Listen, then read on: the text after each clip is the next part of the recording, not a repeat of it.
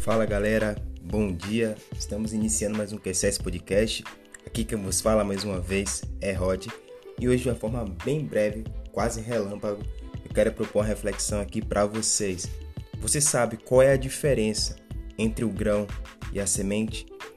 Sem querer me aprofundar muito no tema, a diferença entre o grão e a semente é que o grão ele é utilizado para consumo e a semente é utilizada para cultivo. Rod, como isso se aplica na minha vida? A semente é aquilo que você pode plantar e isso consequentemente vai gerar outras árvores que irá gerar consequentemente outros frutos.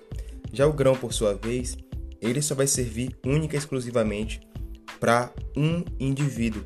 Assim são nossas ideias, projetos e vida com Deus.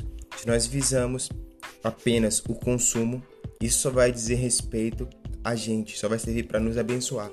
Mas se nós visamos isso com o interesse de abençoar os, o próximo e as próximas gerações, nós estaremos plantando e isso trará uma grande colheita.